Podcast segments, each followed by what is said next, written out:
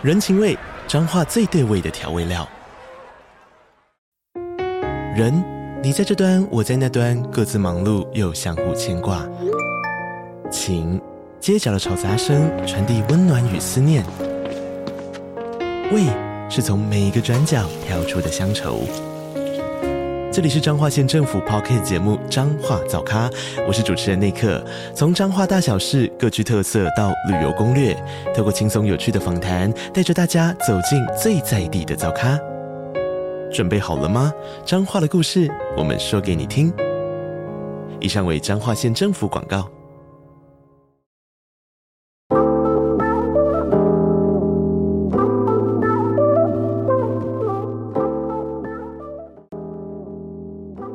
我是凯莉，欢迎大家来到凯莉粟说说。日本灵异恐怖怪谈：奇怪的断头地藏菩萨。森林探险，人们一个个失踪，遇到诡异的瘦小老头，还有非人的生物狂追。可怕的是，只要碰上的人都会下场非常可怕。希望你的耳朵能带你感受到毛骨悚然的氛围。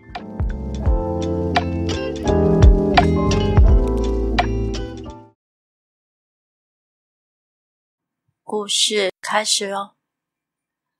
我还是小学生的时候，还记得那时候我们住家附近的公园有一个大哥哥，常常会跟我们一起玩。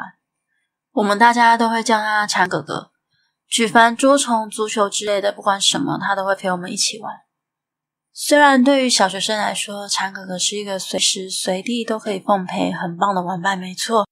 但是大人们都觉得他年纪也不轻了。还这样整天游手好闲，不去工作，对他有点感冒。每次我想到这一点，我也跟着觉得对蝉哥有点五味杂陈啊。某一天，一如往常的我跑去公园玩耍，结果看到蝉哥身边聚集了好多小孩哦。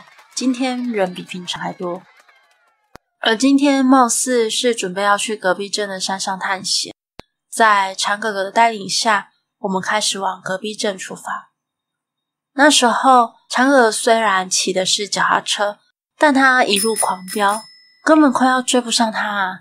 我们一群小孩喘得上气不接下气，好不容易大家终于抵达了要进山前的地点。蝉哥哥这时候用比平常更大的音量对着大家说：“接下来进森林了，里面很危险，绝对不可以落单，听到没？”会跟着蝉哥哥来的小孩几乎都知道，这座山其实有一个很有名的传闻。在这片树荫繁茂又阴暗的森林里面，有一尊无头的地藏王菩萨像。据说是曾经有个喝醉的上班族发酒疯，跑去把那尊地藏的头踢断。之后，那个上班族就像是遭受到地藏诅咒的报应一样，没多久，那个上班族家里就发生了火灾，全家无一人幸免，他们统统葬身火海。我还曾经听到有人说，就算是大白天也一样。只要经过无头地藏前，就会听到令人发毛的阴森低语着：“无头呢？把头还来！把头还来！把头还来！”拜托，怎么可能？这条路我每天去学校的时候都会经过啊！但是到现在为止，我可是一次都没有看到什么会讲话的地藏呢。虽然是住在隔壁镇，但还算是在地人的小民，这样泼着冷水。不过大伙依旧是兴致勃勃的。有蝉哥哥打头阵，我们开始往森林中五头地藏的所在之处前进。当时将近黄昏时分了吧？橙色的夕阳光芒从郁郁树影中透射进来的景象，现在我回想起来，总觉得有几分不真实。走了蛮长的一段路之后，蝉哥哥突然停下脚步，他转过来面向大家，对大家交代：“我去撇个尿。”在这里乖乖等我，别乱跑哦。蝉哥哥的背影就这样消失在旁边长满杂草的小径中。大概过了五分钟吧，刚刚蝉哥哥走过的那条小路传来窸窸窣窣的声音，接着突然有一个人影冒了出来。我抖了一下，倒抽了一大口气。冒出来的那个人不是蝉哥哥，是一个眼神怪异、身材娇小的爷爷。那个爷爷的眼神看起来根本就不像人类。简直像是鸟还是昆虫一样，眼神一直漂浮不定，转个不停。不管怎么看都不觉得他是一个正常人。当下我的直觉就是不妙，糟糕，快逃！大家马上拔腿，拼了命回头往森林入口方向冲去。在逃命的途中，到刚刚为止都还很嚣张的小明，突然发出了凄厉的哀嚎声。一看，在小明前方十公尺左右出现了怪东西，一个头脚完全颠倒的男人。那东西的头是立在地面上，啊，我也只能勉强挤出这样的形容而已。那个东西在正常人类原本应该长脑袋的位置上，出现的是一双脚。而他贴在地面的脑袋开始用走路般的速度移动了起来，接着他突然把后脑勺转向我们，开始往小明的方向逼近。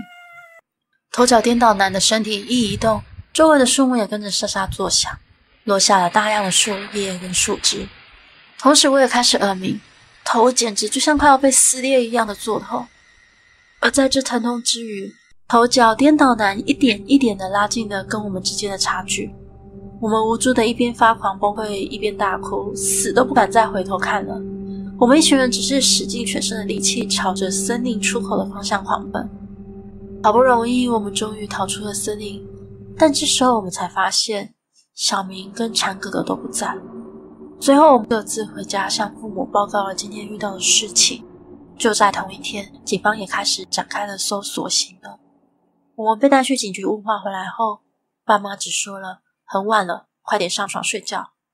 昨天去学校的时候，我听说，唯独还没找到小明跟蝉哥哥，所以警察还在继续的搜索。后来，我辗转的听到搜查内容。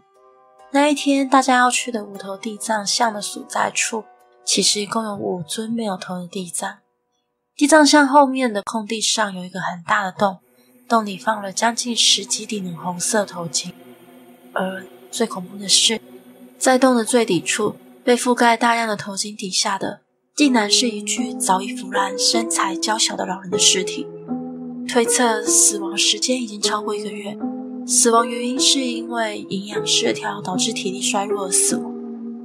我听到这里，我立刻联想到常可儿不见以后出现的那个眼神怪异的老爷爷，那诡异猎奇的画面，我一直到现在都还无法忘记。后来，因为搜查持续进行了一段时间，都还是没有新进展，警察也就默默的停手了。当时在场的小孩们也都很有默契的达成共识，说好了再也不去靠近那座山。接着，时间久了之后，大家也渐渐遗忘了无头地藏的事情。后来，大概是过了十年之后吧，因为国小同学会，我回到久违的故乡。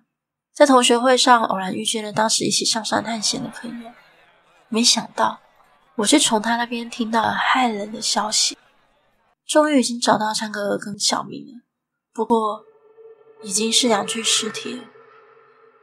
那大概是在我离开家乡去外地工作后没多久，家乡就发生了一则社会新闻，有一家人发生火灾，房子因为火势太强全部被烧毁。一家人的尸体是直到火灾后才从废墟里搜出来，而发生火灾的那一家人刚好就是小明家。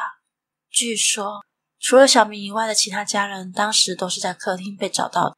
可是调查起火源的时候，警方才发现，除了客厅以外，房子地板夹层中其实还有另外一具遗体，而那具遗体正是小明。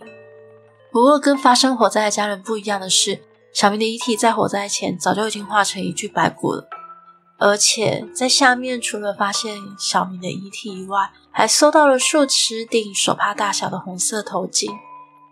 那个头巾就跟无头地藏旁边的洞里发现的红色头巾完全一模一样。警方也察觉到事态有点不太对劲，所以再次展开寻找蝉哥哥的搜查。果然，不久后在那座山里的深处找到了蝉哥哥。他们发现了一件之前没有注意到的事情。其实，在无头地藏像的附近有一条小路，走到底有一个供奉地藏的小祠堂。祠堂里供奉的地藏像身上绑着红色的头巾，蝉哥哥的尸体就是在祠堂附近的草丛被发现。至于蝉哥哥遗体的状况，警察只说现在还在案件调查中，方面透露太多，所以没有打听到具体的消息。但是，可以确定的是，尸体是衣装完整的状态下变成白骨的，还有就是尸体的状况被认为有他杀的可能性。而朋友好像是被警察问了很多不舒服的问题吧，所以当他在跟我提起这件事的时候，他的表情看起来也不是很愉快。但是我心里忍不住的想，该不会长哥的尸体被发现的时候，应该是头跟脚颠倒的吧？因为我那时候总觉得，那天我看到的头脚颠倒男的后脑、衣装跟体型，其实跟我记忆中那个曾经一起玩耍的长哥哥的身影有所重叠。以上的故事全部都是真人真事，我自己的亲身经历，至今仍无法合理解释的疑点有很多。不过当时的玩伴现在几乎都到外地工作了，所以我也打听不到更多的详情。无头地藏到现在都还是在那座山上，听说到现在偶尔还是会有人带着贡品去祭拜。我也有听说，在那事件之后，那一带开始频繁的发生自杀的事件。反正以后不管发生什么事情，我个人是绝对不可能再接近那里。故事结束喽。